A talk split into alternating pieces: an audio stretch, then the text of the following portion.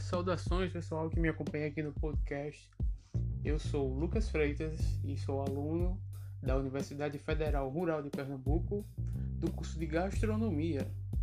É, hoje a gente vai falar sobre um assunto muito legal e que pode ser do interesse de várias pessoas, né? É, a gente vai falar sobre a doença celíaca. Agora vamos lá. O que é a doença celíaca? A doença celíaca é a pessoa que não pode consumir alimentos com glúten, ou seja, alimentos feitos majoritariamente de trigo, aveia ou cevada. Existem outras, é, é, outras fontes também do glúten, mas que têm um impacto menos severo. É... A doença celíaca ela provoca a irritação da mucosa do intestino, certo? Pela presença do glúten, é, isso acontece porque a pessoa portadora da doença celíaca ela não tem uma enzima digestiva que promova a degradação da molécula do glúten, certo? Dessa proteína. Então, o acúmulo dessa proteína nas paredes intestinais vai fazer com que o corpo reconheça aquele acúmulo como um, uma ameaça ao corpo e o sistema imunológico vai começar a atuar para atingir, né, para desmanchar aquela possível infecção, aquela possível tentativa de entrada no organismo, certo? É, o glúten ele se forma a partir da hidratação do, da farinha de trigo, da aveia e da, do estímulo mecânico dessa mistura. É, o glúten ele vai aparecendo quando essa proteína, é, essas duas proteínas, no caso a gliadina e a glutenina, que compõem o glúten, elas são estimuladas pela hidratação e vão formando uma rede, uma espécie de malha, onde é, é, vai criando uma resistência e dando uma elasticidade à mistura de farinha e água, né?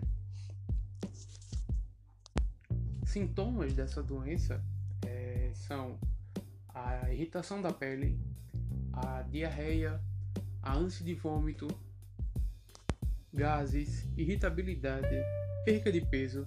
Tudo isso são sintomas que acompanham o indivíduo que desenvolve, né, que apresenta a doença celíaca. É uma doença que normalmente ela é diagnosticada ou que ela vem manifestar algum tipo de sintoma entre o primeiro e o terceiro ano de idade, que é quando a alimentação das crianças começa a ser adicionada de cereais, né, no caso, ou das massas, como a gente pode dizer também, é ofertar alimentos feitos com trigo, com aveia, certo? Bom, mas voltando à questão do celíaco e da alimentação, que é para o que o nosso podcast é voltado, a gente tem que estar tá consciente que o celíaco ele não pode consumir glúten, então a gente vai ter que isentar das preparações é, o trigo, a aveia e a cevada, que são as principais é, fontes de glúten que a gente tem, né? Dessa forma, a gente vai ter que implementar substituições é, a partir de mix de farinhas para a confecção de pães, bolos e massas, certo?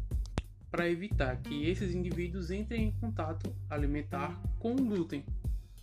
Por exemplo, os substitutos mais comuns são é, a farinha de arroz, que é usada para fazer pão, macarrão, bolachas, outras farinhas alternativas novas também.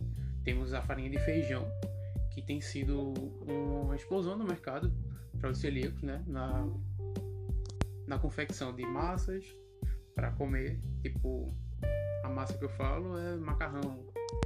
E para os pães, a farinha de arroz vem sendo muito usada, né? Assim, eu acho que é o principal é, ingrediente, a principal farinha. É utilizando também um mix de outras, de farinha de outras sementes, por exemplo, chia, linhaça. Tudo isso melhora a questão plástica do pão, da plasticidade à massa para ela poder crescer e ser uma massa agradável ao paladar. Além das substituições, o celíaco também tem que entender que ele pode abusar das alimentações naturais, por exemplo, frutas, vegetais, carnes, tudo que não leva farinha de trigo e nenhum composto né, desses grãos que vão conter o glúten, nem aveia, nem cevada.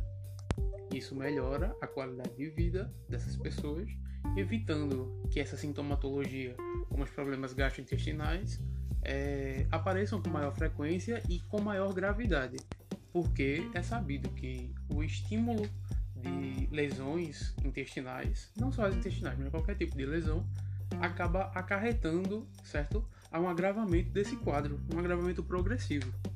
E a cronificação de lesões, especialmente em áreas vitais, como a gente considera o intestino, é, é muito perigoso, porque essas lesões começam a impedir o funcionamento correto do intestino, gerando, a, é, gerando as carências nutricionais, porque é no intestino delgado, que é onde acontecem essas lesões, que vai ficar com a parede intestinal lesionada e com dificuldade de absorver os nutrientes que o nosso corpo precisa para se desenvolver. Então, se você é celíaco ou conhece alguém que é celíaco, briga com a pessoa quando ela for comer pão, quando ela for comer macarrão, para não deixar que ela passe aperto no futuro, certo? E por aqui a gente fica com mais esse episódio do nosso podcast. E aproveitem, certo? Para ativar os lembretes e não perder o nosso próximo episódio que vai vir ao ar na próxima quarta-feira. Boa noite para todo mundo, beijão, até a próxima quarta.